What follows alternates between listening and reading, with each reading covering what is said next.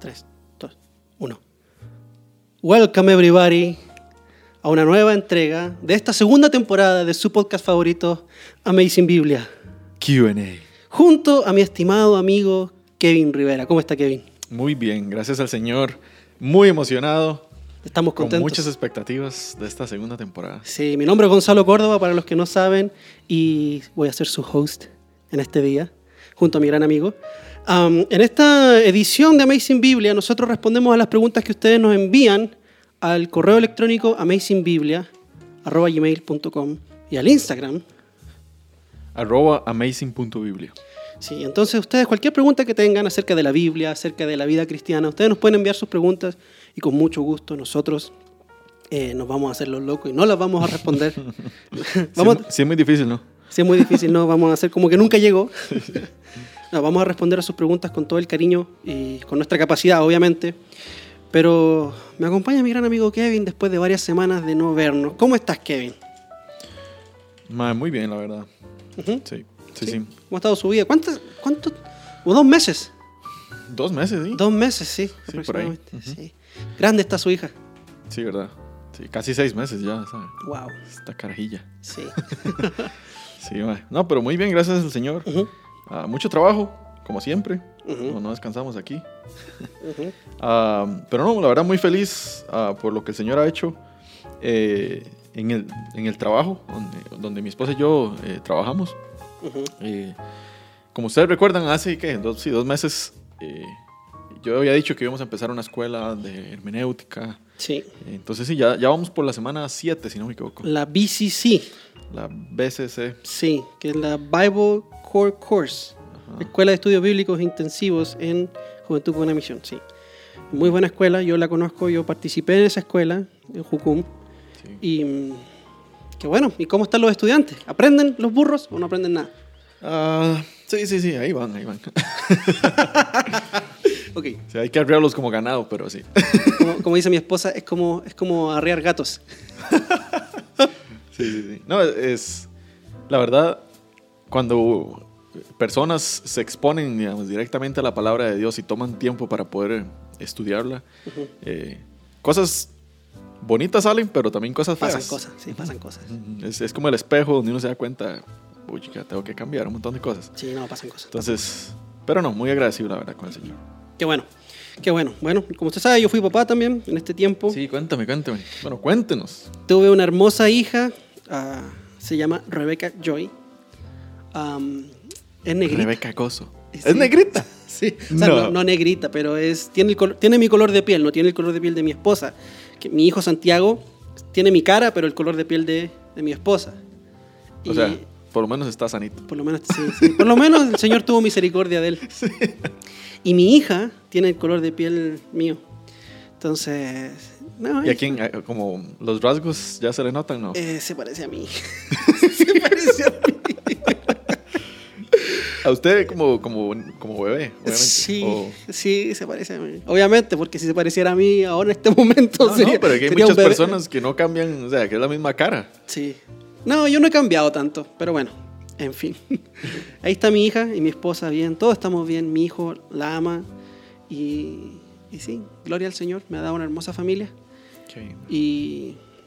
Pero eso, vamos a lo que nos compete, ¿le parece? Démosle viaje. Vamos a lo que nos compete. Vamos a comenzar hablando de un tema. Antes de responder a las preguntas que nos han enviado ustedes, querida audiencia, porque nos han enviado bastantes preguntas y son preguntas buenas. Antes queremos partir hablando acerca de un tema de contingencia que me llegó en mi periodo de vacaciones. ¿ok? Mi tiempo de vacaciones, alguien me envió una página del New York Times um, acerca de un muchacho, no un muchacho, un viejo ya. Sí, aunque, aunque parece una señora en realidad.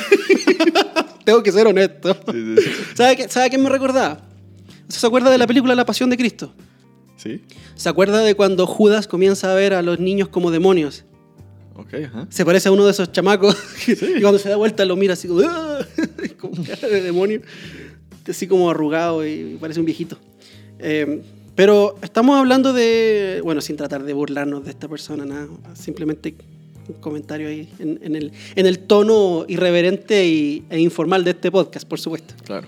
Ok, pero no, está- para, para, para poder hacer como matching al tono irreverente que también utilizan. Lo Ah, que- sí, lo que porque dice. este tema es... Ok, nos referimos a una persona que se llama Abraham Piper. Y si les suena conocido el apellido de Abraham Piper, es porque es... Es ese. el- Es ese ese mismo. Piper. Ese Piper, sí, exactamente. El hijo de Juan Entubador.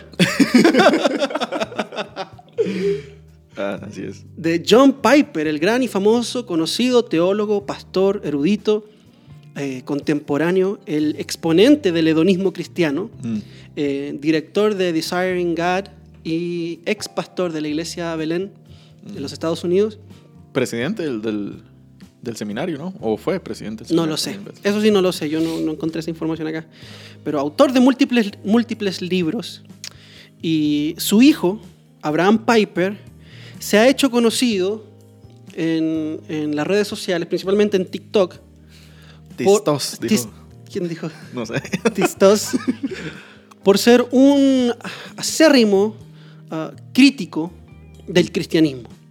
Pero él dice que no es crítico del cristianismo, él dice que es, es crítico de, de el evangelicalismo blanco de los Estados Unidos.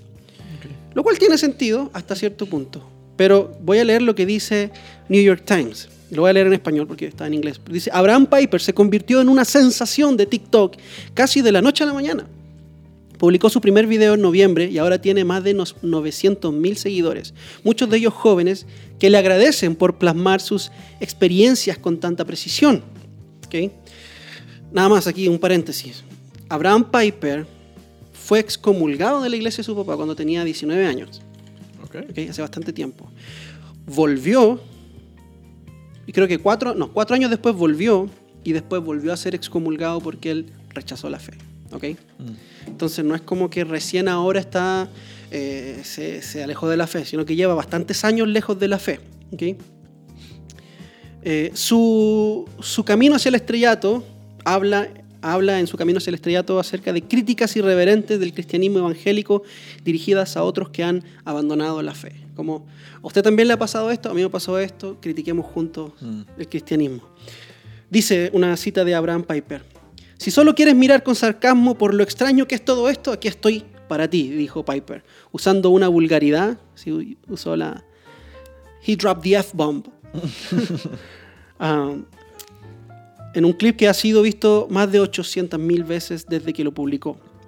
Ciertamente Piper no es el único que usa las redes sociales para hablar de religión, pero para millones de evangélicos actuales y anteriores hay una capa adicional de significado en su reciente aparición como crítico.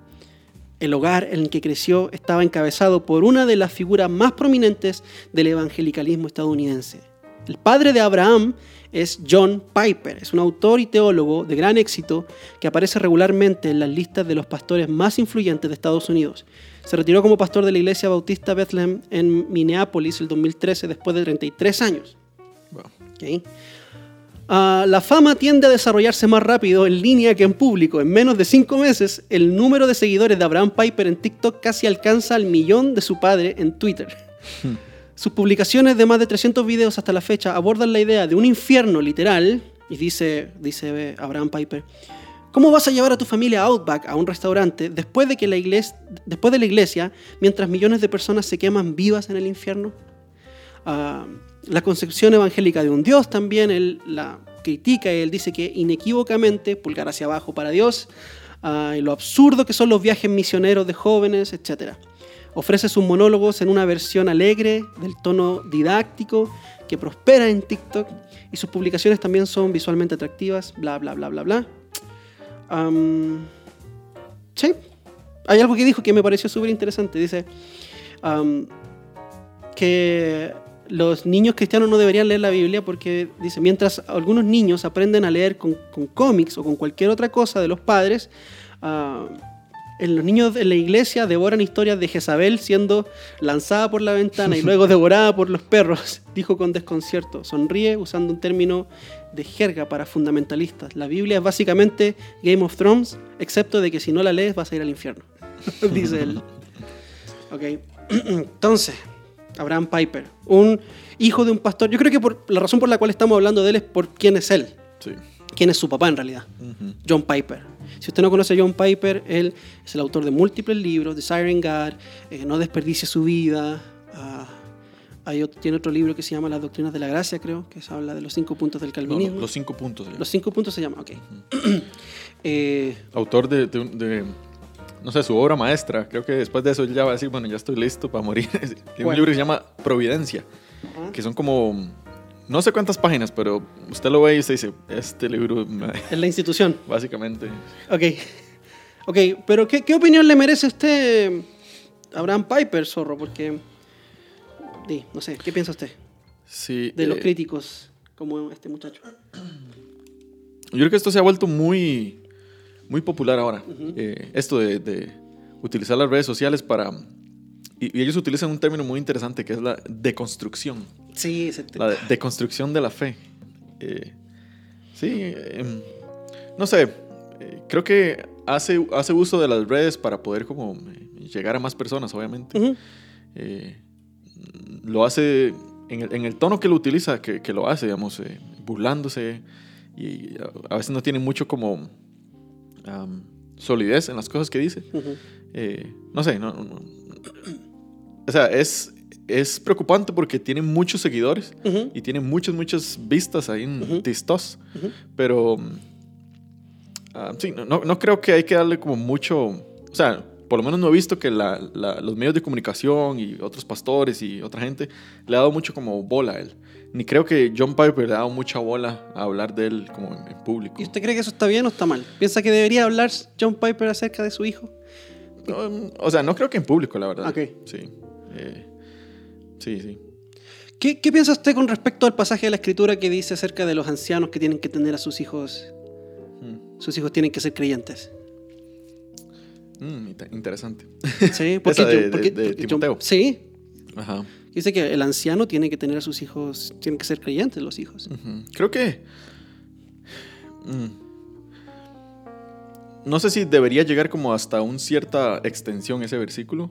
Porque, o sea, este señor, que, que ¿cuántos años tiene? 40, 40 y algo. Abraham Piper. Sí. Sí, es un viejo. Entonces, o sea, él. él- es un ser muy interesante porque parece jovencito, con cara de viejo y con pelo de señor. y con pelo de señora y que usa una red social de niñas. Sí, es interesante. No, no sé si e- ese. O sea, ese versículo se extiende hasta, hasta este punto, porque ya este señor, o sea, él mismo ha negado su fe, o sea, Sí, ha sido excomulgado dos veces. Sí. Um, y públicamente ha dicho, mira, no, o sea, no, no, no creo en, en Jesucristo, no creo en Sí, todo sí, esto. O sea, ha, ha deconstruido de la fe. Se Entonces, deconstruyó. Um, no creo que, que John Piper, eh, eso sea algo con que nosotros podamos, como, como se dice popularmente, majarle la cola. Sí. Um, porque, o sea, no es su culpa. Él hizo todo lo posible para. ¿Lo hizo? espero. Ok. En última instancia no lo sabemos. Sí, ¿no? Sí. Yo, a ver, O sea, por el testimonio de este, de este señor, o sea, ellos crecieron en la iglesia. Sí. sí, sí, lo- o sea, obviamente, yo quiero decir una cosa, no, no estoy diciendo con esto de que el resultado de la fe de los hijos es 100% el producto de los padres. mm, Los padres pueden ser muy buenos padres y al final el hijo puede cometer apostasía. Como, como los padres en mi caso pueden no haberme, mis papás nunca me guiaron a la fe en ningún caso y yo soy cristiano, Sí. soy pastor, por amor a Dios. ¿ok? Entonces, eh, pero, pero sí el- el- la crianza juega un rol fundamental en, Mm, en cómo, claro. en cómo, cómo resulta la vida de nuestros hijos. Yo creo que es, es bueno, es bueno e importante que existan estos críticos del cristianismo. Um, sobre todo si vienen de dentro de una familia que es cristiana. ¿ok? Creo que es bueno porque nos mantiene alerta. mm, Nos mantiene siempre con nuestros pies en la tierra. Y, y Pedro dice que tenemos que estar siempre listos para dar razón de la esperanza que tenemos. Um, el tema que me levanta dudas eh, necesariamente es, es el hecho de que es John Piper. ¿Qué es exactamente lo que me, lo que me preocupa? ¿Para dónde va, zorro? Vaya, traiga su Biblia. Está ahí, apenas ahí tratando de, de que no se note que se está saliendo de él. Vean, lo que me preocupa es lo siguiente. Abraham Piper fue excomulgado la primera vez a los 19 años, o sea que no fue hace, mu- no fue hace poco tiempo, fue hace mucho tiempo. ¿ok? sí. Eh, en ese tiempo John Piper era pastor y también autor, ya era autor de varios libros. ¿ok? en lugar de escuchar de parte de John Piper, vean, voy a tomarme un tiempo para proteger a mi hijo, para instruirlo en la fe, para ver qué es lo que está pasando. ¿Qué pasó? Seguimos recibiendo libros de John Piper, uno Mm. tras otro, uno tras otro. ¿Cuántos libros tiene John Piper? Vea, aquí tengo la lista de libros. Son, son 1, 2, 3, 4, 5, 6, 7, 8, 9, 10, 11, 12, 13, 14, 15, 16, 17, 18, 19, 20, 21, 22, 23, 24. 24 libros, ¿ok? Escribir un libro en la vida es, es una hazaña, ¿ok? Imagínate escribir 24 libros, ¿ok? Yo creo que en lugar de escribir 24 libros, John Piper debe haberse preocupado por su hijo. No estoy diciendo que no lo hizo. No estoy diciendo que hizo un mal trabajo como padre, ¿ok? Pero acá yo tengo el testimonio de que invirtió mucho, mucho, mucho tiempo en, en elaborar material que es importante y que del cual mucha gente es bendecido. Pero si usted me pone a escoger a mí entre escribir 24 libros o invertir ese tiempo en la vida espiritual de mis hijos, prefiero invertir en la vida espiritual de mis hijos. Insisto, no estoy diciendo que John Piper no lo haya hecho. Pero aquí yo veo el testimonio de que posiblemente Piper no, no estaba muy presente. Sí. O sea, pero después de los, creo que fue después de cuatro años eh, que él volvió. No Ajá. sabemos qué pasó en esos Ajá. cuatro años. Tal vez Ujú. eh, de John Piper ayudó, oró por su hijo. Sí, y- seguramente. De hecho, hay una, estaba leyendo aquí que dice que am, dice este señor, eh, eh, Abraham Piper, que él después de cuatro años volvió a la iglesia y, y él dice, eh, lo, pone de esta forma, dice que Dios hizo posible para él que él amara a Jesús después de que leyera el, el libro de Romanos. Pero ya después de eso, pues volvió a dejar la fe. Entonces Sí. como... Sí, no. no. Pero, mm, sí, o sea, no sabemos, ah, porque aquí estamos hablando, o sea, dispa- disparando así como a, la- a ciegas. No sabemos si, si realmente John Piper ayudó a su hijo, eh, lo, lo educó bien en su fe, después de, después de esos 19 años, Sí. eh, de sus nueve- 19 años. Pero sí, o sea, yo creo que... O sea, que llega un punto donde, eh, o sea, uno responde o no al, al- al llamado del Señor. Ajá. Ahora, las dudas comenzaron a los 19 años, que eso es lo que a mí me preocupa, porque nadie nunca ha cuestionado el ministerio de John Piper. Y creo que por lo menos cuestionarlo no es necesariamente atacarlo, sino que decir, suave un toque, las dudas de su hijo no comenzaron a los 19 años, ¿ok? Mm. Comenzaron antes, mucho antes, la adolescencia posiblemente, ¿ok? Porque hay gente que no se manifiesta en su duda hasta que ya son adultos. A este muchacho se le manifestaron a los 19 años, cuando fue excomulgado. ¿Ok? Entonces es algo que venía acarreando desde bastante tiempo antes. Y nunca nadie se detuvo a preguntarle a John Piper, hey, ¿qué pasa con su hijo? Pastor, ¿qué pasa con su hijo? Su hijo que está bajo su patria potestad, que está en su casa a los 17, 16, 15 años, con estas ideas. um, ¿Qué pasa con su hijo? Nadie nunca lo llamó a cuentas, porque mientras nuestro hijo, nuestros hijos estén bajo nuestra patria potestad, tienen que dar testimonio de que son creyentes, ¿no? Si somos pastores. Ujú. Ahora bien, la pregunta es, ah, en ese tiempo, John Piper era el pastor como principal de esa iglesia. Ah, creo que sí. Entonces él tuvo que tener también decisión en excomulgar a su propio hijo. Sí, sí, sí. Ahora que me acuerdo, yo estaba leyendo que sí. Puede que haya estado equivocada esa información, pero estaba leyendo que sí, que él era pastor cuando hu- hubo que hacer la excomunión. Entonces, o sea, de cierta forma, él sí estaba en- envuelto en, en su... O sea, no creo que él haya tomado una decisión así porque así. Entonces, Ujú. supongo que, la, que ser excomulgado no es, un- no es una cosa que sucede de noche a la mañana. Mm. Eh, es, es un proceso, es un discipulado que lleva años hasta el punto Sí. donde ya... Sí. Entonces, como digo, no, no creo que haya sido culpa de John Piper. No, no, yo tampoco Eh, estoy diciendo eso. No, no, sí, sí. Yo, yo sé que no. Pero... ah, eh, y, y tampoco culpa como de los ancianos que no caminaron con, ujú. con él ni nada. Am, No, pero con Piper. Ahí, ahí es donde está mi pregunta. ¿Cómo se abordó con John Piper, padre, el asunto de tener un hijo incrédulo mientras él era pastor? Mm, Un hijo que estaba bajo su patria potestad, porque digamos, si mi hijo a los 40 años me dice, papá, yo no creo en lo que usted cree, y yo soy pastor todavía, tengo, qué sé yo, 70 años, soy pastor todavía, eso no me descalifica a mí. ¿Ok? Pero si mi hijo a la edad de 16, 17 años es un rebelde, anda dejando embarazada a muchachas y anda haciendo locuras, obviamente eso me descalifica a mí como pastor, porque la Biblia dice que el- los hijos del pastor tienen que ser creyentes. ¿ok? Mm. Entonces, en ese periodo, cuando Abraham Piper estaba bajo la patria potestad de su, de su papá, nunca ningún anciano vino donde Joe Piper a preguntarle, hey, ¿qué pasa? ¿Cómo está su hijo? ¿Cómo está su pastorado? ¿Le está dedicando tiempo a su familia? ¿Le está dedicando...? Yo le hubiese preguntado eso. Sí. No, lo- no- no necesariamente acusándolo de que no está con su familia. Pero, oiga, veo que está escribiendo muchos libros, pero, pero su hijo es incrédulo. Sí, sí, Me, me explico. sí. Sí, sí, sí, yo entiendo. Como le digo otra vez, digamos, después de esos de los de su primera excomunión, él volvió y después de cuatro años, que tenía 22, 22, 23 años, 23. digamos. Eh, o sea, no sé si realmente a los 23 él ya vivía solo. Bueno, en los o estaba en estados... su, en su, en su universidad. universidad. Los estados... bueno, Esa gente empieza a vivir solo a los 17. Entonces, eh, o sea, lo que usted se refiere como pa- patria potestad es, o sea, vivir bajo el, Bajo el techo.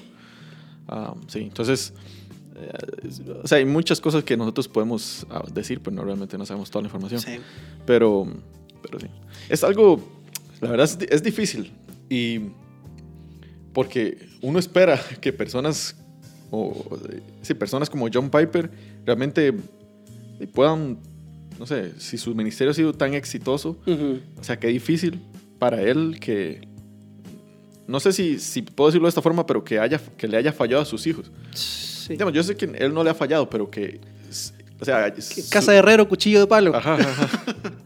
que, que se que haya alcanzado tantas personas en el mundo, pero que Y ver a su hijo perderse. casa no, ajá, no haya tenido ese efecto, ¿me entiendes? Sí, eso, que no haya tenido el mismo efecto dentro de su casa, porque es cierto, no es, no, nosotros no salvamos a nuestros hijos, nosotros le exponemos el Evangelio Sí. y el Espíritu Santo el que convence de toda verdad. Ahora, vea, por otra parte, las críticas de Piper, de Abraham Piper, me parecen que son bastante nihilistas, ¿no? ¿Sabe lo que es el nihilismo? No. Nihilismo es, es nada. Ok. Nihilismo son los que no creen en nada. Tienen una visión básicamente pesimista y destructiva de, de la vida, como Nietzsche. me parece bastante nihilista y también pretencioso porque él es, él es artista, él es pintor. Ese es su, su trabajo, a eso se dedica, él es pintor. Pero creo que como que él se da más crédito del que debería darse. Es como de esas personas que disfrutan oler de sus propios pedos. Perdonen, perdonándome la, la- la ilustración. Usted ve, por ejemplo, en Instagram su arte y todas esas cosas. O sea, honestamente, no es un arte que yo diría, wow, qué maravilloso. Un- Me gusta la red. me gusta el arete. Quiero dar gracias. Ah, sí, es un arte contemporáneo. O sea, Jim Carrey. Sí, ¿Ha visto los cuadros de Jim Carrey? Ujú. Eh, es, un, es un tipo de arte contemporáneo, un poco de, pintura eh, ingenua, que se le llama también. Am, que, tampoco es una cosa que uno diría. Pero, pero este tipo de gente que tienden a ser un poco más pretenciosos, que se sienten como, eh, no sé si moralmente o intelectualmente superiores. Claro, la forma en la que usted escucha. Yo estaba escuchando a Abraham Piper en TikTok, hoy lo estaba viendo, y honestamente, verdad sentía muchos deseos de darle un puñetazo en la cara. y estoy hablando desde mi carne, no estoy hablando como pastor, pero es como esa gente que, que usted dice, ay, no sea tan pretencioso, como no se dé tanto crédito. Sí, sí, sí. Sí, como nosotros, que nos damos demasiado crédito. No, pero. No, no, no tanto. No tanto. Ok, pasemos al siguiente punto de nuestra... eh, Nada más rápido, rápido. Dígale, Sí, dígale. termino.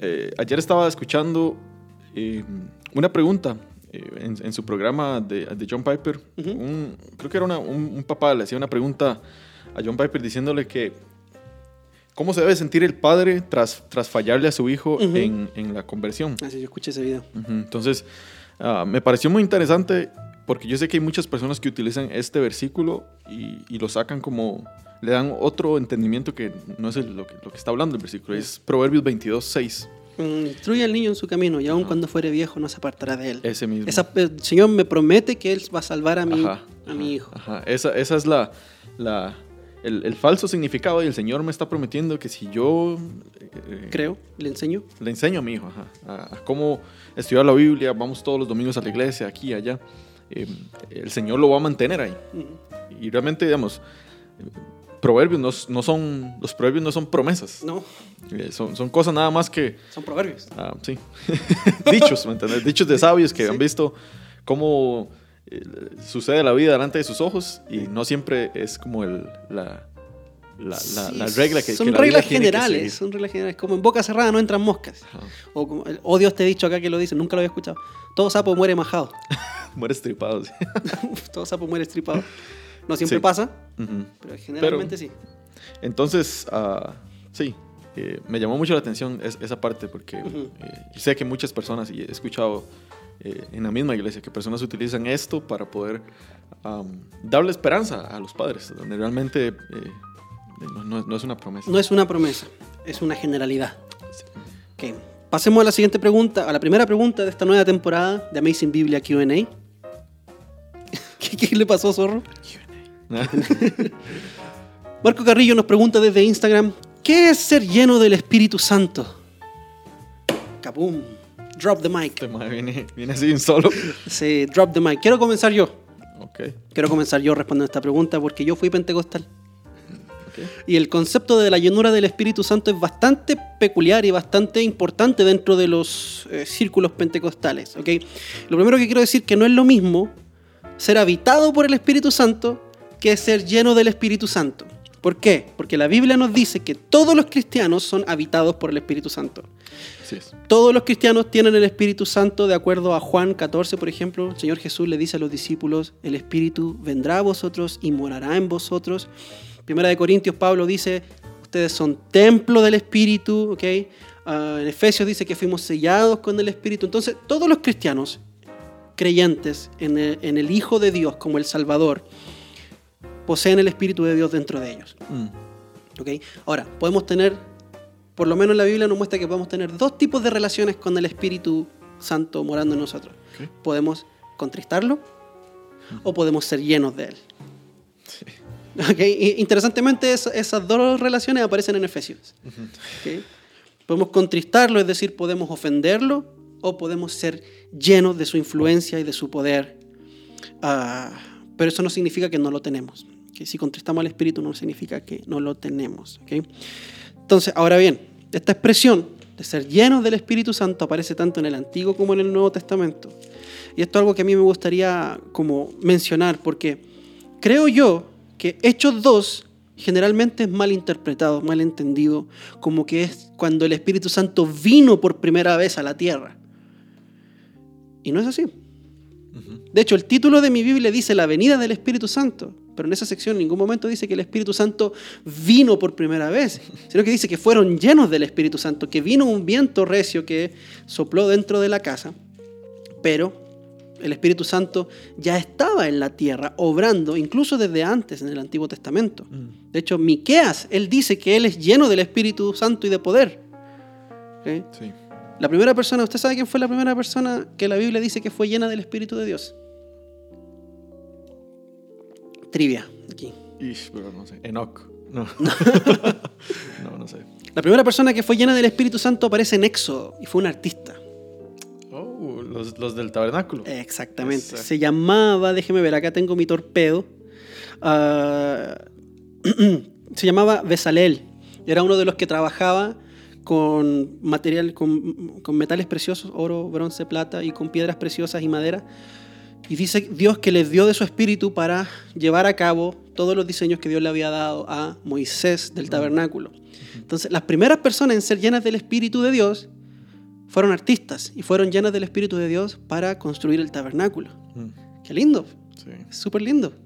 Muy diferente a lo que se cree ahora ser lleno del Espíritu Santo. Exacto, exacto. Ahora, estos son casos excepcionales porque no vemos esto que pasa comúnmente como ocurre en el Nuevo Testamento, en donde Pablo le dice a la iglesia, sean llenos del Espíritu.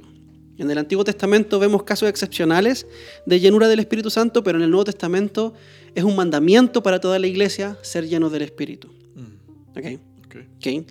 Ahora, ¿qué significa ser lleno del Espíritu? Y esta, se nota que me preparé para esta pregunta.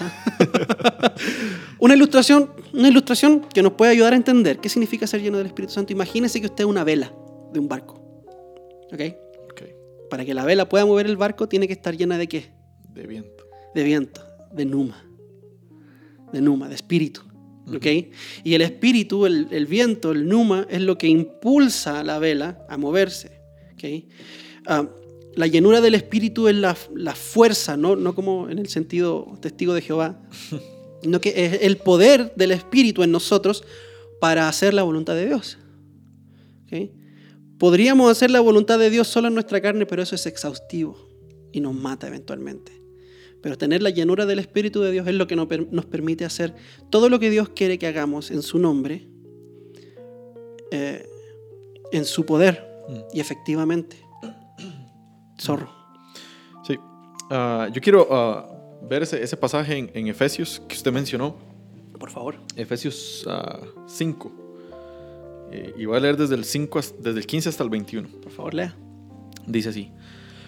Por tanto, tengan cuidado cómo andan, no como insensatos, sino como sabios, aprovechando el- bien el tiempo porque los días son malos. Ujú. Así pues, no sean necios, sino entiendan cuál es la voluntad del Señor. Y no se embriaguen con vino. ¿Cómo no? ¿Cómo no? si no con cerveza, no. no se- y no se embriaguen con vino, en lo cual hay disolución, sino, ahí contraste, Contraste. No se sean, embriaguen con vino, sino que. sean llenos del Espíritu Santo. Gloria. Hablen entre ustedes con salmos, himnos y cantos espirituales, cantando y alabando con su corazón al Señor. Den siempre gracias por todo, en el nombre de nuestro Señor Jesucristo, a Dios el Padre. Sométase unos a otros en el temor de Cristo. Entonces, es interesante porque aquí lo que, lo que Pablo está haciendo a los, a los efesios, lo que les está diciendo es, eh, digamos, es una, sección más grande, pero él desde antes viene contrastando cómo se ve un incrédulo, un incrédulo cómo actúa un incrédulo. Um, y lo contrasta con cómo actúa un hijo de Dios. Entonces, estos términos que él está usando aquí, ah, como insensatos versus sabios, o necios versus aquellos que conocen la voluntad de Dios, y en este caso, que es el que compete para nosotros, los que se embriagan versus los que son llenos del Espíritu Santo. Ok. Um, entonces, en, en otras palabras, lo que, eh, lo que Pablo está tratando de comunicarle acá a los efesios a través de esto es um, que aquellos, aquellos que son incrédulos son los que se embriagan, o sea, los que son guiados como por fuerzas externas, eh, que a la hora de tomar decisiones no están sobrios, sino que um, por sustancias eh, ilícitas, pues, o vino, o llame lo que sea, son, son guiados por medio de esas sustancias a tomar decisiones que no, Ah. no demuestran, eh, no sé, sabiduría, Piedad. piedad, Son controlados por otras cosas. controlados por otras cosas. Ok. Ajá, Pero, sí, entonces lo que está haciendo es contrastando estas personas que son guiados por estas cosas externas ah, contra, o versus, digamos, los que son guiados por el Espíritu Santo. Ok. Que eso es lo que am, yo creo que acá eh, eh, Pablo está tratando de comunicar es, eh, estas personas que se, en- que se embriagan son llenas de vino y son eh, controladas por estas cosas.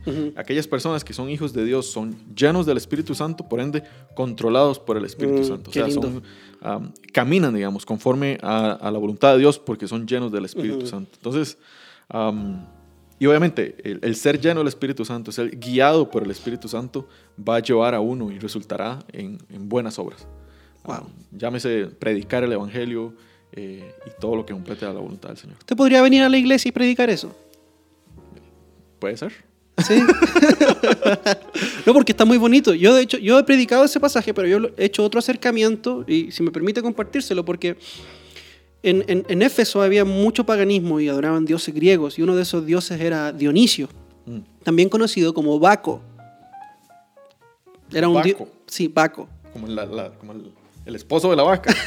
sí, sí, pero ¿has escuchado alguna vez sobre el dios Baco? Mm, El dios Baco es el dios del licor. ¿ok? Y- Ah, sí, sí, sí. Y era uno de los dioses que se adoraba en Éfeso. Mm. ¿ok?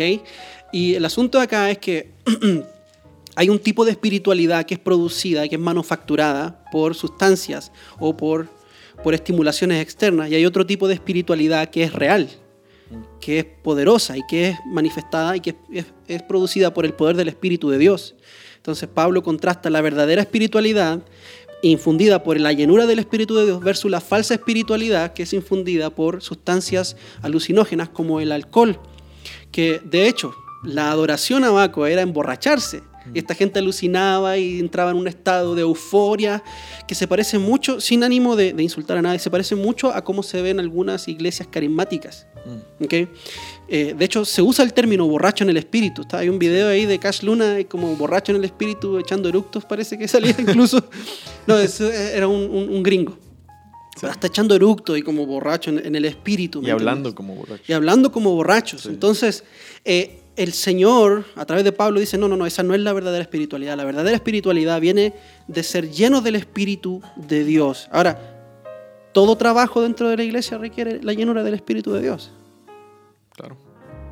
¿Cierto? Sí. O sea, no solo trabajo dentro de la iglesia, sino toda obra que lleva a cabo el cristiano. O sea, sí, pero me refiero a que cuando, cuando pongámonos en el contexto de, de la iglesia.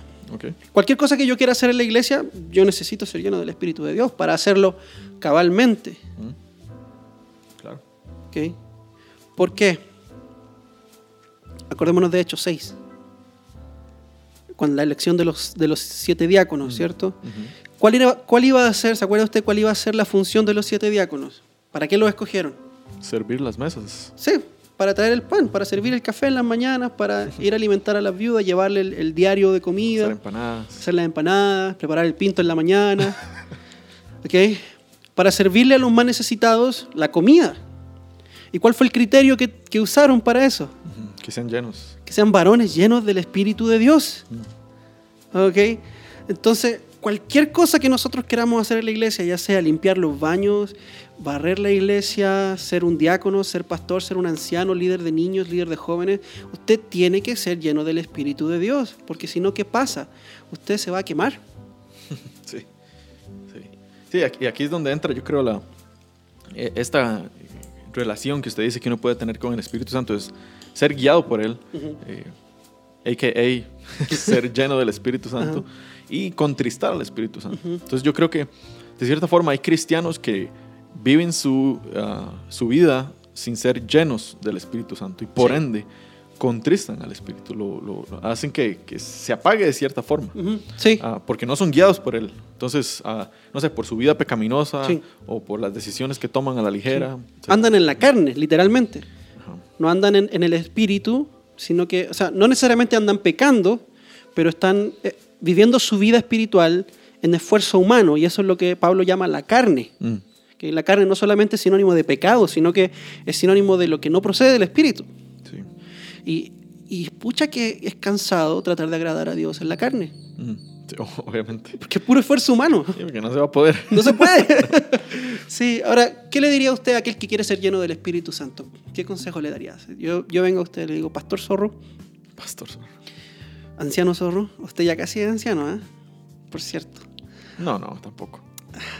Entonces sea tan humilde. Tengo 30 años. Nada que ver. Bueno, yo vengo y le digo, Maestro Zorro, Sensei Zorro, ¿cómo puedo ser lleno del Espíritu Santo? Muy buena que pregunta, mi querido. ah, Saltamontes. Saltamontes. De hecho, eso era lo que iba. Yo creo que esta parte, por lo Oiga, menos de aquí, suave, suave, qué rico café. con mucho gusto. Gracias. Es café. No diga la marca. No diga la marca. No nos pagan nada. Am, ¿Cómo puedo ser lleno del Espíritu Santo? Ajá, esto es, eh, eh, es interesante porque esta, esta palabra que utiliza aquí Pablo a, a la hora de decir sean llenos del Espíritu Santo, parece, o sea, sí es, es un mandato, pues. Sí. Eh, es como que el cristiano debe buscar ser lleno del Espíritu Santo. Lo que pasa es que la palabra que utiliza, o el verbo aquí que utiliza, está... ¿Plero? aquí- Ajá. Y, aquí está en su, en su forma o utiliza voz pasiva. Ok, en el griego. Ajá. Ok, entonces coiné 101 ahí para, Ajá. para los, los plebeyos que no saben. Ah, nada que. Voz activa. Tiene que ponerse el monóculo, por favor, y la pipa. Ok. Voz activa es cuando el sujeto Ajá. lleva a cabo la acción. Ok. Voz media Ujú, es un toque difícil de explicar, pero es cuando el sujeto lleva a cabo la acción para sí mismo, ujú. de cierta forma. Sí, sí, sí, sí. Y la voz pasiva es cuando el sujeto es el como algo externo al sujeto. Cuando la acción es llevada a cabo Ajá, en él. En él, ajá. Nicolás Entonces- Lamé debe estar orgulloso de usted en este Ma- momento. Papi, me extraña.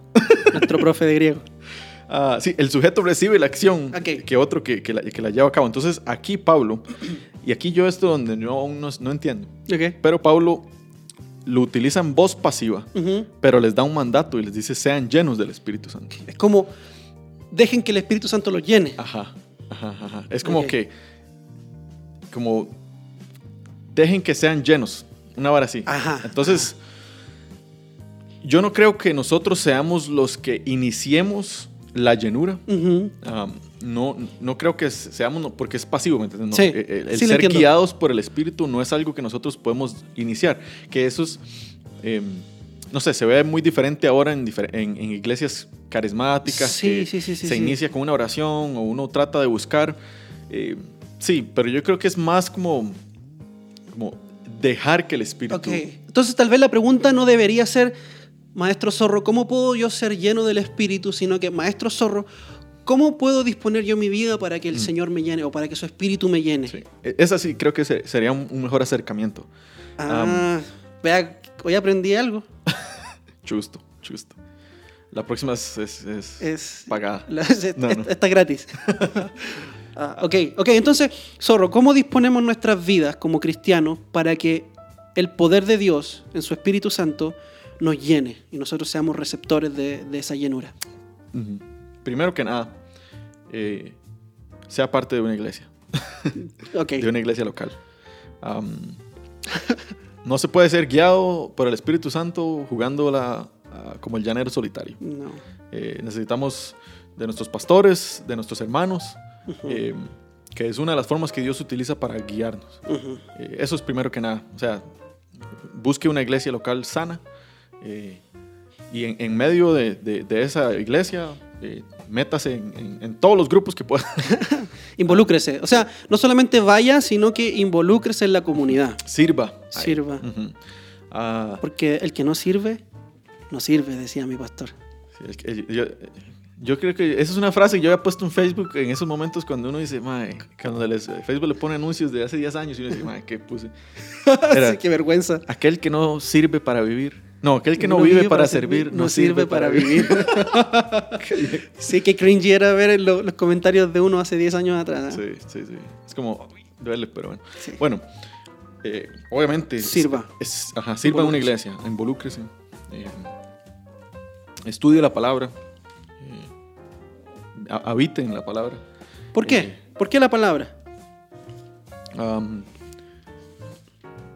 el Señor le- le- le- eh, a sus discípulos, eh, cuando estaba orando, creo que es Juan 17, 7, si no me equivoco, que él el, el Señor Jesús le ora a su Padre y le dice, ah, santifícalos en la verdad, tu palabra. es la 17, verdad". 17. Entonces, en ese proceso de santificación que todo cristiano está, eh, que debe ser lleno del Espíritu Santo para poder ser, llegar a ser santo, eh, pues necesita la palabra de Dios. Es ahí como eh, la herramienta que, se- que el Espíritu utiliza para santificar.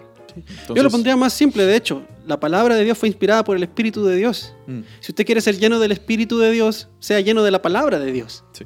O sea, usted no, es como lo que, lo, lo que decía al principio, somos como una vela abierta y el Espíritu de Dios nos empuja. Mm. Ahora, ¿cómo sabemos dónde ir? Discernimos de dónde ir y cuál es la voluntad de Dios porque conocemos la palabra. ah, sí, lo revelado, pues. Ujú. Eh, y sí, y pra- y practicar las. eh, ¿Cómo se llama esto? Las ¿Disciplina? disciplinas espirituales. Esa palabra siempre se me olvida. la palabra disciplina. Sí. Usted no es muy disciplinado entonces. Ok, sí. Sí, la oración es fundamental. Mm. Eh, me acuerdo siempre de, de- de un sermón de Paul Washer. Estaba hablando sobre el gordito, nuestro gordito favorito, eh, Spurgeon. Nuestro gordito favorito. Spurgeon, el, el pastor Spurgeon, Charles Spurgeon. Y él decía, mucha gente atribuye a Spurgeon el éxito de su ministerio a su memoria fotográfica, a su capacidad para estudiar, a su inteligencia. Dice, cuando lleguen al cielo se van a tener que encontrar con Spurgeon y van a tener que darle ex- ex- explicaciones de haber dicho semejante burrada. Porque el secreto de Spurgeon estaba en su vida de oración. Mm, No era su memoria fotográfica. Sí, el hombre era un genio. Pero cualquier cosa que Spurgeon era queda opacado ante la vida de oración. Spurgeon, el orador, no el orador de hablador, sino que el que oraba. mm. Um, había gente que, que escribió sobre Spurgeon de que iban caminando con Spurgeon por una ladera, por un, por un río, y de repente Spurgeon paraba, se tiraba al suelo y se ponía a orar, le decía, oremos, le tomaba la mano y decía, oremos, se ponían a orar. Eh, el- el secreto de- del ministerio, de lo que hizo que Spurgeon fuera Spurgeon, era su vida de oración. Um, y no podemos ser llenos del Espíritu de Dios. Cuando, cuando el Espíritu llenó a la iglesia en Pentecostés, estaban orando. Sí. Sí. Estaban orando. Y, y la otra cosa que yo también recomendaría es para que se note la llenura del Espíritu de Dios, nuestra carne tiene que disminuir también. Y para eso, el ayuno es una herramienta. Mortificar la carne. Cualquier cosa que mortifique la carne. Sí. Yo ahí difiero un poquito. Eh, gracias, por favor. Porque es que este, este pensamiento de. Es un poco dualista. No, no, no, no, no. A ver, Mortificar la carne, ¿a qué se refiere? me refiero a someter la carne, Los deseos los pecaminosos. deseos pecaminosos. Ok. ¿ok? Y el ayuno ayuda a enfocar nuestra mente en las cosas de Dios. Ok, sí. ¿ok? Si yo dedico un día para ayunar, en lugar de estar metido en, en internet o en lugar de estar comiendo como cerdo, porque eh, honestamente, hermano, la mayoría de la comida que nosotros comemos no es por hambre, es por costumbre. Mm, ¿ok? Y si yo digo, este día voy a comer mi desayuno y el resto del día lo voy a dedicar a la oración, usted se va a dar cuenta de que sus pensamientos van a estar más claros. mm, Su, su mente va a estar más clara. Si usted le dedica tiempo a la lectura de la Biblia, claro, va a tener una lucha, pero va a tener una razón por la cual luchar. Sí, sí, sí. Entonces, va a aprender a lo que es mortificar la carne. Y si tiene práctica mortificando la carne, diciéndole que no a los deseos, a los apetitos físicos, el día que venga la tentación, usted va a estar preparado para decirle que no a esa tentación, Mm, que generalmente viene en la carne. mm, En el sí. caso de alguien que le guste mirar viejas en la computadora, ¿ok? Eh, cuando venga esa tentación, como el hambre que viene cuando tengo hambre y estoy ayunando, usted ya va a estar preparado para Sí. decirle que no a esa tentación, porque sabe cómo se siente. Mm, Sí, sí, sí, de acuerdo. ¿Ahora sí? Sí, eh, nada más había que hacer ahí la, la aclaración. Sí. No, muy, no, no. muy, muy gnóstico esa vara. Muy gnóstico, sí. Yo soy un gnóstico. Bueno, si pasemos a la siguiente pregunta, y estas preguntas que vienen no son tan complicadas, así que creo que la vamos a hacer bastante, bastante eh, rápido. O tal vez no. Ah, vamos a seguir de largo nomás. Hijo, hijo. Démosle, démosle. Pilar Qui- Quinche, Quin- Quinche. o Pilar Quinche. Quinche. Pilar Quinche nos pregunta lo siguiente. La suegra, la suegra. La suegra suya. La suegra. Saludos. Me gustaría saber, me gustaría saber, ustedes qué piensan sobre el credo de los apóstoles. Entiendo que esta es una confesión o declaración de fe que tiene su origen en el siglo III o IV AD, eh, años domine, que eso sería después de Cristo. Es una, señor. es una, ajá. Es una declaración muy significativa y en algunas ocasiones la leemos en la iglesia. Es una iglesia protestante, no católica. Me ha llamado la atención la frase que dice Jesucristo descendió a los infiernos. ¿Hay alguna evidencia de eso en la Biblia? Hay una versión nueva en inglés que han sacado esta frase del ah, que han sacado esa frase del credo y me llamó la atención. ¿Podrían comentar al respecto? Interesantemente, esa fue la pregunta de Pilar. Interesantemente, esta semana nos llegó otra pregunta de otra muchacha por Instagram que se llama Carvajal-Evelyn y preguntaba, ¿el credo de los apóstoles es bíblico? Interesantemente, para que vea que esto es del espíritu, Esto es de Dios. La llenura del Espíritu está en las preguntas. ah, hace como dos semanas empecé a leer un libro de, de Jay Packer que se llama Affirming the Apostles' Creed. Jay Packer. man. Entonces, Qué lindo eh, Jay Packer. el Señor me estaba preparando para este, este momento. ¿Usted hubiese querido conocer a Jay Packer? Obviamente, Si usted, si usted pudiera conocer a un predicador que está vivo en este momento, antes de que se muera, a una, a una figura que haya influenciado su vida, ¿a quién, a quién escogería? Steve Lawson. ¿Cierto? Sí. Madre, madre, eh, su predicación expositiva Es, es, es- es, es, es angelical. sí. Steve Lawson es uno de los mejores predicadores que existen en este momento. Sí. ¿Y sabe qué es lo lindo? Que es una predicación muy pastoral, Mm. en mi opinión. ¿Sabe qué? A mí, a mí me parece que es muy aterrizada, Sí, sí, sí. es muy aplicable. Ujú. Sí, yo, yo. Digamos, no, no. Tengo una pregunta, no como hacia la predicación de él, pero algo que me parece interesante. Y yo no sé, a veces estoy súper equivocado, pero este man siempre anda predicando en iglesias. Ajá. Es como, yo siempre veo, lo- yo lo sigo en Instagram. ¿no? Que lo invitan a predicar a la iglesia. Ajá, yo, este man no tendrá iglesia. Tal vez ese es su ministerio como predicador itinerante y fue enviado por su iglesia para eso. Sí. Sí. Pero por mucho que me gusta Steve Lawson, preferiría conocer, conocer y saludar y darle la mano a Paul Washer. Ah, sí, sí, sí. Porque yo sé que si le doy la mano se me pasa la unción. no, es que él, él- Vaya a, a grave, grave soaking. sí. Problem. sí, no, es que, es que él fue misionero. Él, él nos puede entender en muchos aspectos. ah, sí. Eh, eh, ese aspecto de su vida, que fue misionero en América Latina también, es, es muy lindo, es muy lindo. No sabemos cuánto tiempo más vamos a tener a, a Paul Washer. Se ve muy débil, Sí, sí, es se, que ve, la- se ve como acabado. eh, es mucho trabajo. Sí, y ese ataque al corazón lo... La- la- creo que la- una, una operación a la rodilla también. ah, sí. Bueno, que el Señor bendiga. Bueno, volvamos a la pregunta. ¿Qué pasa con el credo apostólico? Nos fuimos pero para otro lado. Sí, bueno. ¿Qué pasa con el credo apostólico? Específicamente, pregunta Pilar, con la parte que dice que Jesús descendió a los, al infierno. ¿Ok? Acá está el credo apostólico, lo voy a leer para ustedes. Dice así. Creo en Dios Padre Todopoderoso, Creador del cielo y de la tierra, y en Jesucristo, su Hijo unigénito, Señor nuestro, que fue concebido por el Espíritu Santo, nació de la Virgen María, padeció bajo Poncio Pilato, fue crucificado, muerto y sepultado, descendió a los infiernos, al tercer día resucitó de entre los muertos, ascendió a los cielos, ah, Está sentado a la derecha. del está Padre. sentado a la derecha del Pa- de Dios Padre Todopoderoso. Desde allí ha de venir a juzgar a los vivos y muertos. Creo en el Espíritu Santo, la Santa Iglesia Católica, la comunión de los santos, el perdón de los pecados, la resurrección del cuerpo y la vida eterna. Amén. No, me, sentí en el catecismo en la iglesia. Sí, sí. Hay dos partes aquí que llaman mucho la atención y que las vamos a hablar, pero ¿qué, qué dice usted? ¿Qué, qué es, Sobre el- qué es el credo apostólico? Partiendo por eso. El credo apostólico era, era como un- una declaración de fe. Ujú. Um, de hecho, Jae Packer dice que eh, el, el credo apostólico se utilizaba para evangelizar, Ujú. em, para aquellas personas que, bueno, sí, para evangelizar y, y dar a conocer a, a- a Jesús y, y todo el, el consejo de Dios, digamos. Ujú. Pero también era utilizado para aquellas personas que no eran judías, o sea, Ok. gentiles, que estaban interesados en el cristianismo o que se habían convertido pero no, no conocían nada. Ujú. O sea, no, no saben ni nada nada. Entonces lo utilizaban como, como, un, una forma, como un catecismo, por decir así. ¿Qué Ah. es un catecismo?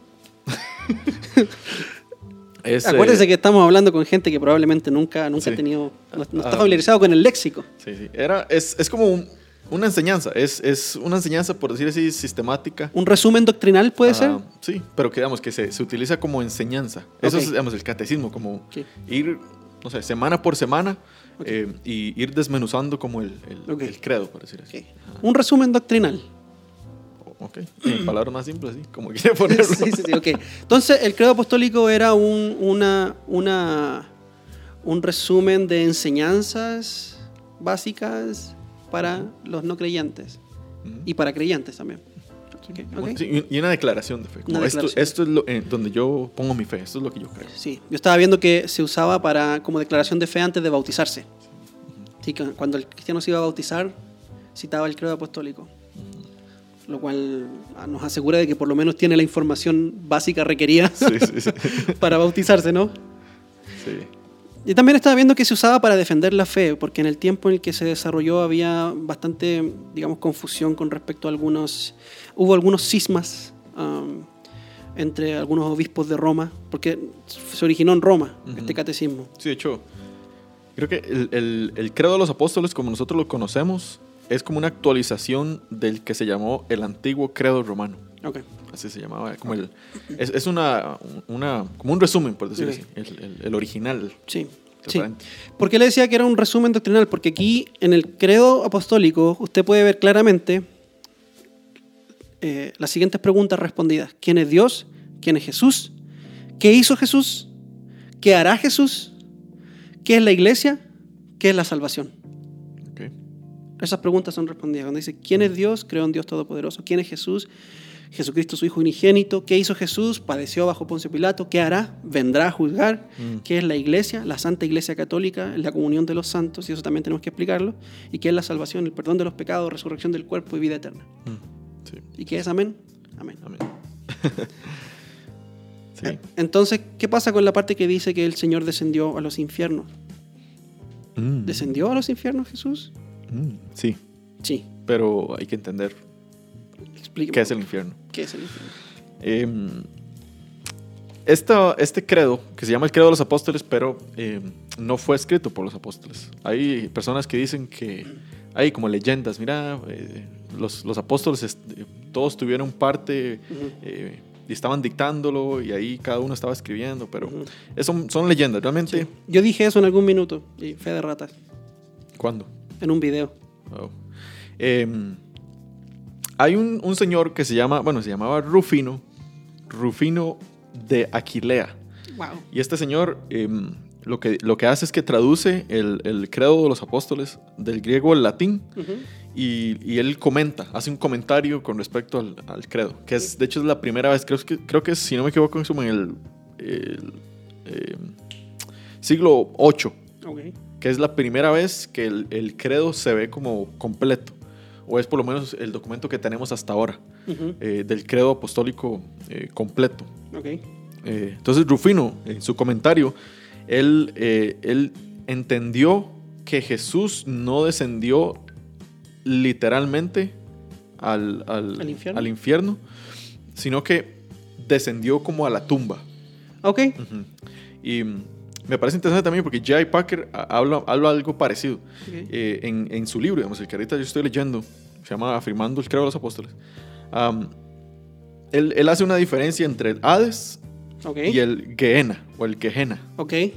Él dice que el Hades es el, el lugar de los muertos, donde todos los muertos van, ya sea creyente o no creyente, es Ujú. como el, el lugar donde descienden los muertos, Ujú. la tumba, en otras, en otras palabras. Ujú. Mientras que el Gehenna es, según el Nuevo Testamento, es como el lugar donde los pecadores que mueren sin Cristo van a ser, eh, eh, van a obtener como su retribución final. decir así. Entonces, J. Packer dice que el credo se refirió a Jesús entrando no al Gehenna, sino al Hades, Ok. dando a entender de que murió y, y murió bien muerto. como que fue una, una muerte genuina y no, una, una- no, no un símbolo nada más o, o algo que no sucedió, sino que cuando Jesús murió, Murió. Murió de verdad. Y fue enterrado y descendió al a- Hades. Al Hades, es- el es- lugar de los muertos. El lugar de los muertos. ajá. Ok. Pregunta. Primera de Pedro 3.19 dice que predicó a los espíritus encarcelados. Yo sabía que iba a traer esa. ¿Sí? ¿Se preparó entonces? No. No. Le voy a dar chance para que usted pueda. Para que yo pueda... Pero si yo le estoy preguntando, yo no sé. Eh, o sea, yo creo que eh, no sería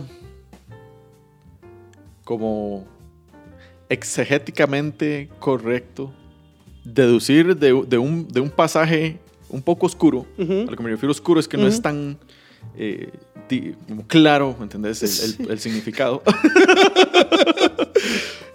¿Qué, qué- qué es oscuro? No es que no es claro. que no es claro, obviamente.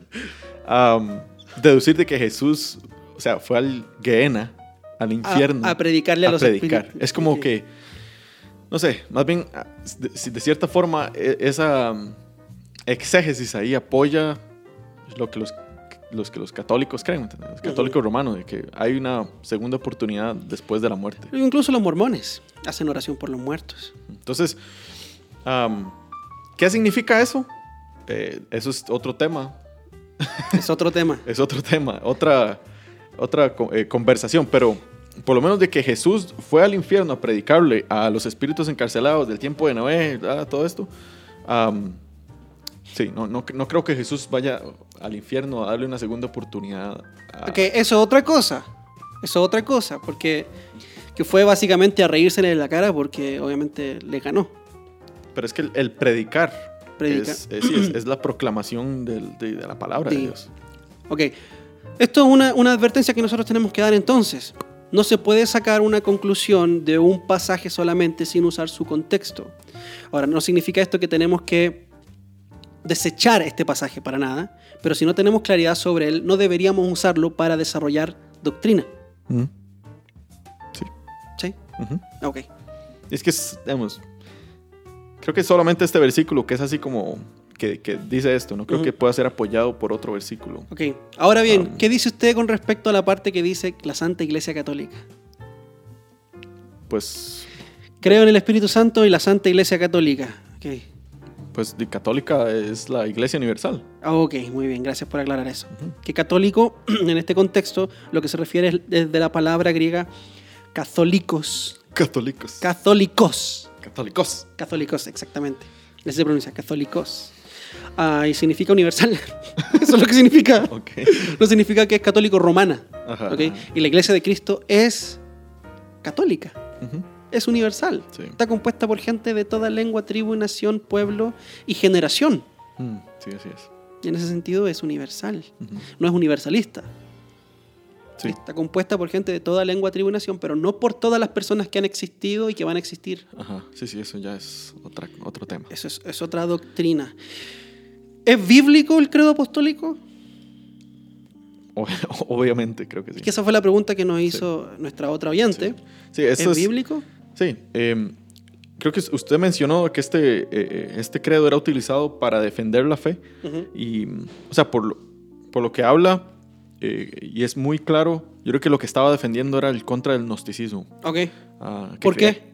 Que creía que Jesús, ah, bueno, un- una forma del gnosticismo era como que eh, eh, Jesús no vino en carne, que Jesús eh, Más, vino... más como el docetismo, ¿no? Ajá, sí, pero digamos, este, se, se deriva del gnosticismo Sí. porque decía que el, bueno, el Dios del Antiguo Testamento, Yahvé, era un Dios malo. ah, y el, el padre de Jesús, al que Jesús refiere como padre en el Nuevo Testamento, era un Dios bueno y entonces todo esto. Eso es más como el marcionismo, ¿no?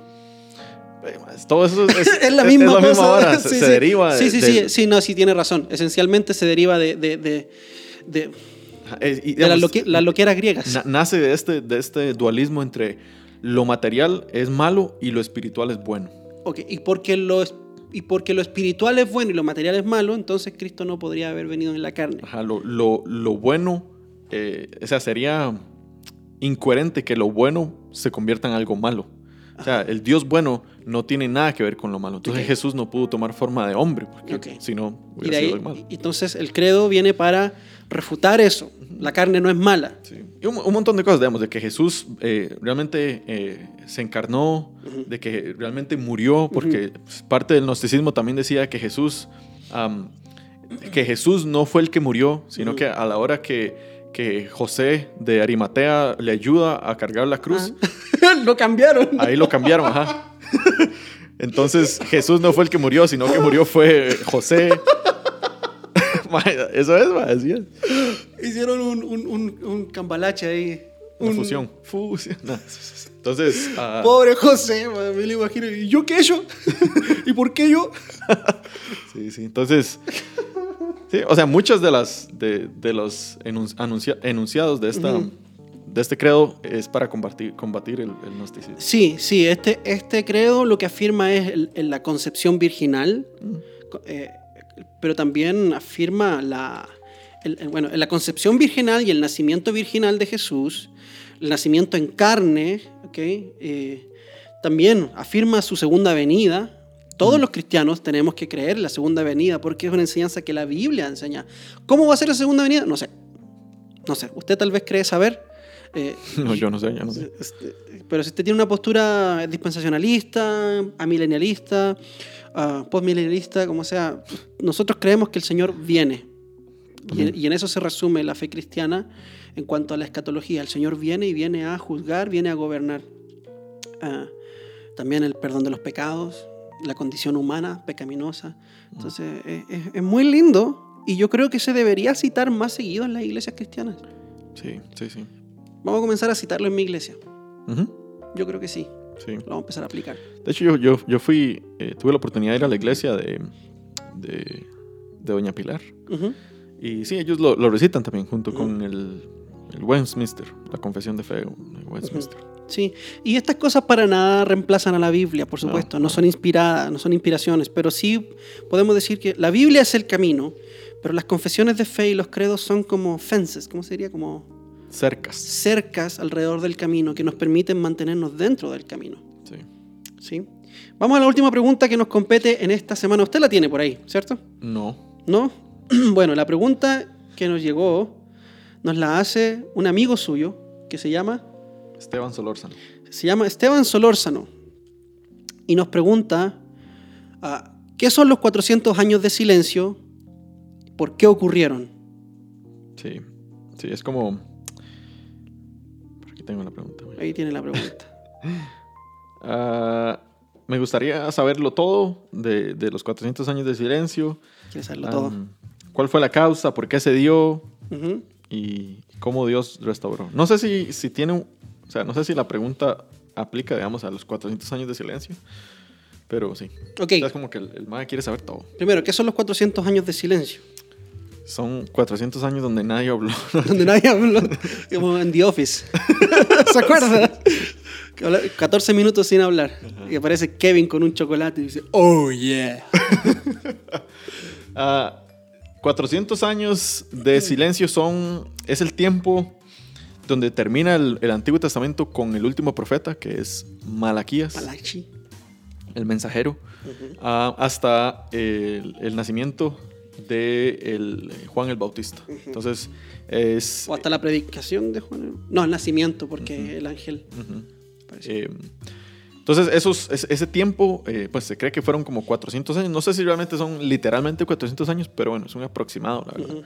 Eh, donde la profecía, como el, el- el- el oficio de profetas cesó por un tiempo, Ujú. donde no hubo voz profética, Ujú. eh, donde no había un mediador entre, entre Dios y el pueblo. Ah, obviamente ellos todavía seguían teniendo la Torá, tenían la Septuaginta, que fue escrita durante ese tiempo, traducida, pero, Pero no hubo voz profética. no hubo voz profética, así es. Ok. Antiguamente, ya no se hacen Biblias con, con eso, pero antiguamente las Biblias tenían una hoja en blanco entre Malaquías y, y el Nuevo Testamento. Una hoja en blanco completamente. Y después venía la hojita que decía Nuevo Testamento.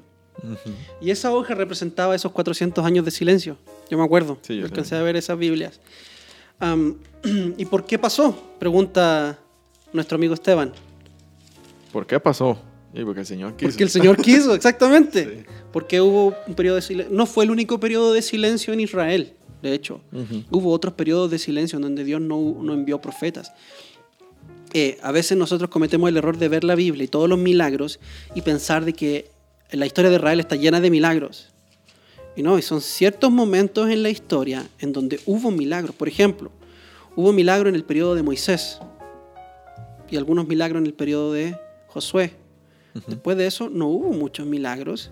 Después apareció em, el, el tiempo profético de Elías y Eliseo, que fue otro tiempo de bastantes milagros. Pero si usted ve, por ejemplo, la historia de los otros profetas, no todos los profetas manifestaron milagros en su vida. Fue más como visión, palabra, Sí, oráculos, pues. oráculos.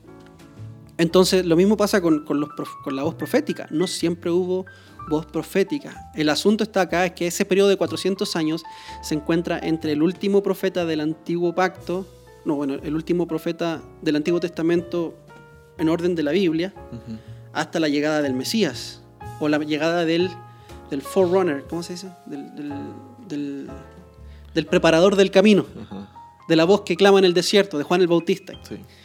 que inmediatamente después de él venía el Mesías. Entonces, eso es lo que hace que ese periodo de tiempo sea especial. Sí. Y. O sea, es un periodo súper complicado, políticamente hablando, eh, socialmente hablando. eh, o sea, hay mucho. O sea, es demasiada historia. En 400 años pasan demasiado. Yo le, le recomendaría a Esteban, eh, y aquí quiero tener mucho cuidado. Tenga porque, mucho cuidado. eh, primera y segunda de Macabeos, eh, que son libros apócrifos. O sea, nosotros los, creyen, los cristianos no los consideramos eh, Evangélicos. evangélicos. Protestantes, no, Protestantes. Los, ajá, no los consideramos eh, como escritura, sino como historia nada más. Que realmente abre eh, como la ventana para poder ver cómo era la historia en aquel momento. Tal vez no cubren los 400 años, pero sí, sí nos da un, un buen glimpse, un buen Destello, pincelada pincelada. de lo, que, de lo que estaba sucediendo durante ese tiempo, eh, que es muy interesante. Ujú. Eh, como fue el, fue el pro- bueno, el, el inicio, de cierta forma, del proceso de helenización, ah, que es donde Alejandro Magno quería convertir a todo el mundo en griego. Sí. Eh, sí, se, se- se expande a, a todo el imperio la, el- la cultura griega, El, el helenismo. ajá, el, idioma griego, todo el mundo era griego básicamente. Y, abre como el, el espacio para que haya un mismo idioma en todo el, el imperio. Ujú. Después llega, bueno, se divide ahí Grecia en, como en cuatro. Es, es- es un poco complicado. Sí, un- es un periodo históricamente muy importante también. La historia de los macabeos, la revolución de los macabeos, Sí. el desarrollo de la Septuaginta ocurre durante ese periodo, como usted había dicho. También ocurre la conquista de Roma durante ese periodo. Ajá. Ah, entonces, es un Sí, periodo fue- históricamente súper importante para el desarrollo de la llegada del Mesías. Sí, sí, están los esos como escasos 60 años donde Israel es realmente libre y no tiene Ujú. ningún ningún imperio sobre ellos, Sí. que es cuando los macabeos, digamos, están como gobernando ahí. Eh, sí, y es la preparación eh, del camino para que el Mesías llegara, que es hermosísimo, que el, Sí. el- el- el tiempo que el Señor escogió para que eh, el Mesías viniera y el Evangelio pudiera, pudiera ser proclamado a todo el, a todo el mundo. Sí. El, el asunto con Primera de Macabeos es que también tiene errores históricos, porque Alejandro no era rey de Grecia. Mm. Y dice que era rey de Grecia. Él no era rey de Grecia. Sí, no. Su, su reino, su imperio tenía la cultura helenística. Él no era griego, Sí, él no, era macedonio. macedonio, sí. Pero él amaba la cultura. Es como que yo me voy al mundo a expandir la cultura gringa. Aunque no necesito hacerlo, para eso tenemos tistos. Bueno, dejémoslo hasta acá. Creo que ha sido un buen episodio, una buen, un buen regreso. Gracias por sus preguntas. Ustedes nos pueden enviar sus preguntas al correo electrónico amazingbiblia.gmail.com o al Instagram. Arroba amazing.biblia. Y también pueden seguir al zorro en... Ok, eh, síganlo. Ahí él está escribiendo constantemente. Mentira. Pues Cada 15 días eh, lo reviso. Lo revisa, se mete, lo abre. Tengo como un seguidor cada. No, una vista cada Ajá. muerte de obispo. Pero bueno, Sí, para la gloria del Señor. Sí. o sea, ridículo. Bueno, y, y gracias por estar con nosotros. Eh, los amamos mucho. Mándenos sus preguntas con confianza. Y, y nos estamos viendo en una próxima entrega de este su podcast favorito. Este sí que es su podcast favorito. Los otros no, son. no sí. lo- otros son wannabes solamente. O has been. Has been su podcast favorito, Amazing Biblia. QA. Chau, chau. Previa.